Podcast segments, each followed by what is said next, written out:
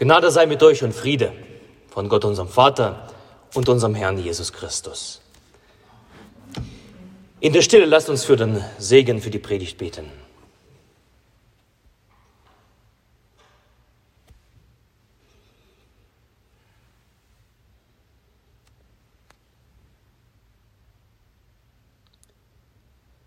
Herr, dein Wort des meines Fußes leuchte und ein Licht auf meinem Wege. Amen. Ich habe meine Predigt heute genannt, es kommt auf die Sprache an. Es kommt auf die Sprache an und als Predigtext lese ich uns aus dem ersten Buch Mose, aus dem elften Kapitel. Es hatte alle Welt einerlei Zunge und Sprache. Als sie nun von Osten aufbrachen, fanden sie eine Ebene im Land China und wohnten daselbst. Und sie sprachen untereinander, Wohlauf, lasst uns Ziegel streichen und brennen, und nahmen Ziegel aus Stein und Erdharz als Mörtel und sprachen, Wohlauf, lasst uns eine Stadt und einen Turm bauen, dessen Spitze bis an den Himmel reiche, dass wir uns einen Namen machen. Denn wir werden sonst zerstreut über die ganze Erde. Da fuhr der Herr hernieder, dass er sehe die Stadt und den Turm und die Menschenkinder, die die Stadt und Turm bauten. Und der Herr sprach, siehe, es ist einerlei Volk und einerlei Sprache unter ihnen allen. Und dies ist der Anfang ihres Tuns. Nun wird ihnen nichts mehr verwehrt werden können von allem, was sie sich vorgenommen haben zu tun. Wohlauf, lass uns herniederfahren und dort ihre Sprache verwirren, dass keiner des anderen Sprache verstehe. So zerstreute sie der Herr von dort über die ganze Erde, dass sie aufhören mussten, die Stadt zu bauen. Daher heißt ihr Name Babel, weil der Herr das selbst verwirrt hat alle Weltsprache und sie von dort zerstreut hat über die ganze Erde. Der Herr segne an uns dieses Wort. Es soll etwas Großes sein. Darüber sind sie sich einig. Sie beschließen eine globale Mission, denn sie verstehen sich, sie sprechen mit einer Zunge. Sie haben eine universale Sprache. Sie haben eine Agenda. In diesem Geist sind sie vereint. Sie brechen in eine neue Welt auf im Osten, wo die Sonne aufgeht. Und sie sind überzeugt, es geht einer neuen, strahlenden Zukunft entgegen. Sie wagen den großen Neustart. Die Karten sollen neu gemischt werden und da ist der Ort, ein Platz, ein Bereich, wo sie ihre Idee umsetzen wollen. Wohlauf. Unsere Fähigkeiten sind enorm. Unsere Kraft übersteigt die gewohnten Horizonte. Unser Vermögen ist grenzenlos. Und wir sprechen mit einer Stimme. Unter uns herrscht Einigkeit. Sie wagen in die schwindelerregende Höhen. Ja, bis zum Himmel soll ihr Turm reichen. Die Stadt soll sich ausbreiten. Die Spitze ihres Potenzials soll die Wolken durchbrechen. Und von dort wollen sie die, eine Botschaft in die ganze Welt hinaus senden, für alle Zeiten. Wir, deren Namen unvergessen bleiben sollen, können es einfach. Doch sie machen ihre Rechnung ohne Gott. Gott hat man in unbekannte Sphären verabschiedet. Wer fähig ist zu allem, er braucht doch keinen Gott. Und so hat man ihn entfernt, von sich gestoßen, hinter sich gelassen. Gottes Ideen, Gottes Sprache wurden ersetzt, sie wurden verdrängt, abgelöst durch eben diese eine universale Übereinkunft. Eingeschworen sind sie auf ein gemeinsames Ziel, das mit Gott konkurrieren möchte. Niemand rechnet mit Gott. Doch aus diesen Höhen, wohin man Gott abgeschoben hat, aus dieser Ferne kehrt er unerwartet zurück. Von weitem betrachtet er das große Vorhaben der Menschen, sieht ihre Einigkeit, siehe, es ist einerlei Volk und einerlei Sprache unter ihnen allen. Ihnen ist alles möglich. Und dabei haben sie erst begonnen. Wie wird das enden? Wie das enden wird, mit dieser Frage beschäftigt sich Gott gar nicht erst einmal.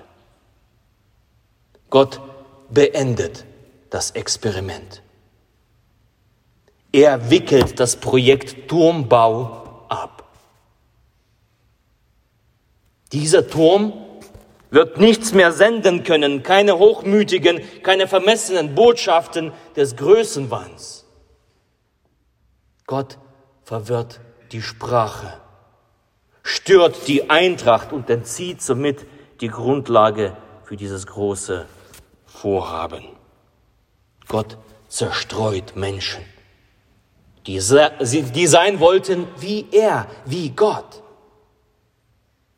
Die Menschen bekommen Grenzen zu spüren. Und ja, so wie gewollt, sie bekommen einen Namen, den man überall kennen wird. Doch die Berühmtheit, mit dem man sie in Verbindung bringen wird, entspringt nicht der gewonnenen Größe, sondern aus ihrem Fall, das gefallene Babel. Doch warum? Warum tut Gott so etwas? Schätzt er etwa nicht, wenn Menschen etwas Großes durchziehen wollen? Ist er ein Spielverderber? Ist er gar neidisch? Ich glaube, es liegt eben an dieser einen Sprache, die die Menschen eint, an den Ideen, die sie motivieren an dem Geist, der eine Motivation liefert. Ist es der Geist? Ist es die Sprache des Ruhmes, der Kraft, der Stärke, des Größenwands? Ist es diese Weltsprache? Oder sind es die Zungen Gottes, die Ideen des Höchsten? Der Geist des Schöpfers, der die Menschen antreibt und eint. Es ist ein Kampf der Prinzipien in dieser Welt. Zwischen den weltlichen Prinzipien und den göttlichen Grundsätzen.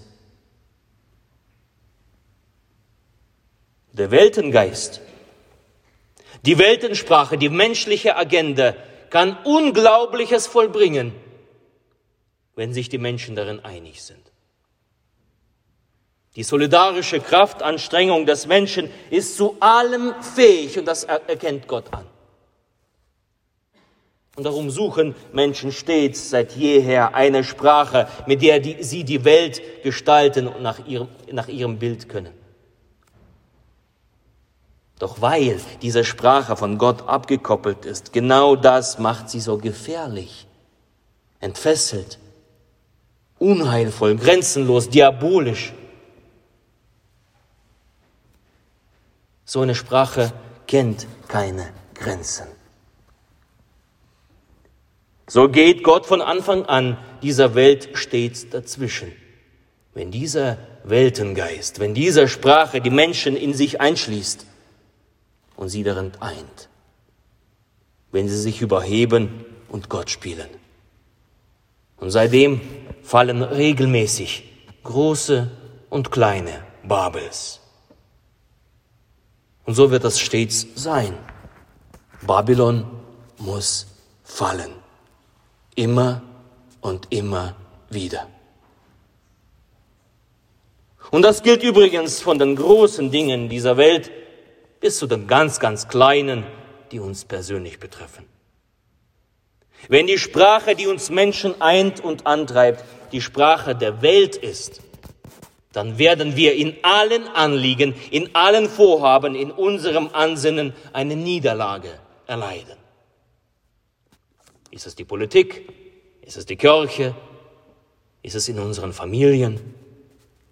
Sind es unsere Pläne, die die Sprache der Welt sprechen?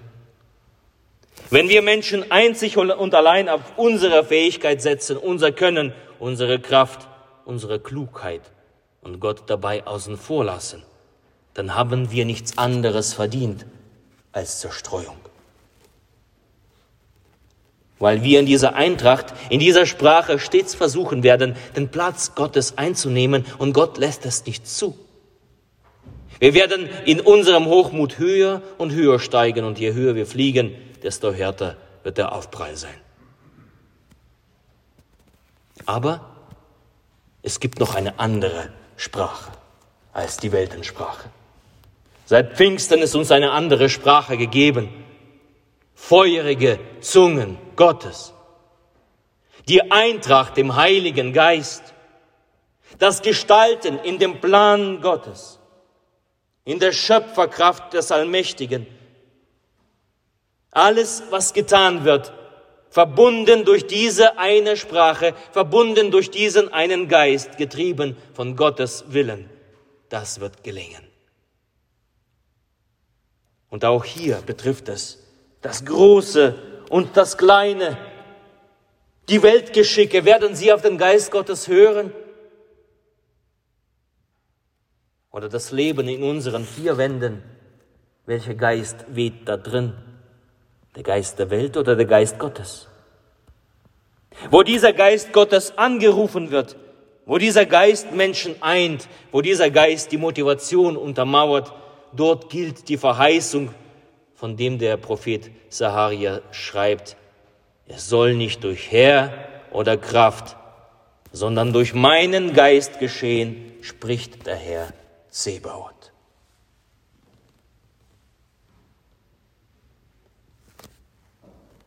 Es ist ein Trost, dass Gott jedem wiedergöttlichen Ansinnen eines Tages ein Ende machen wird.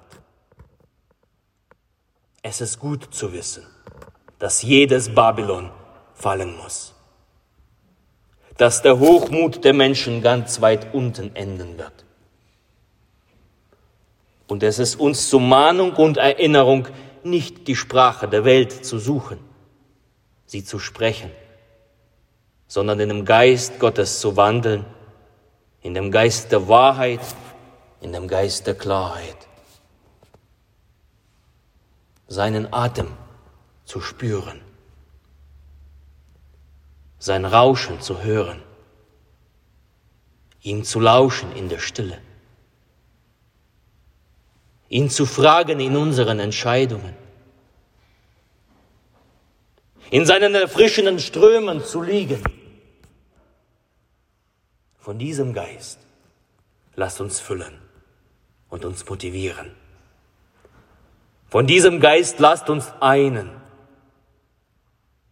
In diesem Geist lasst uns an, an dem Reich Gottes mitbauen. Das Reich, das nie vergeht, das nie zerstreut wird, das bleibt und den einen Namen erhebt wie einen festen Turm in alle Zeit und in Ewigkeit. Jesus Christus. Diesem Geist lass uns Raum geben. Darum lasst uns mit dem einen Gebet rufen, was die heilige Kirche von Anfang an gerufen hat. Venis Sancte Spiritus, komm, Heiliger Geist. Und der Friede Gottes, der höher ist als alle Vernunft, bewahre eure Herzen und eure Sinne in Jesus Christus. Amen.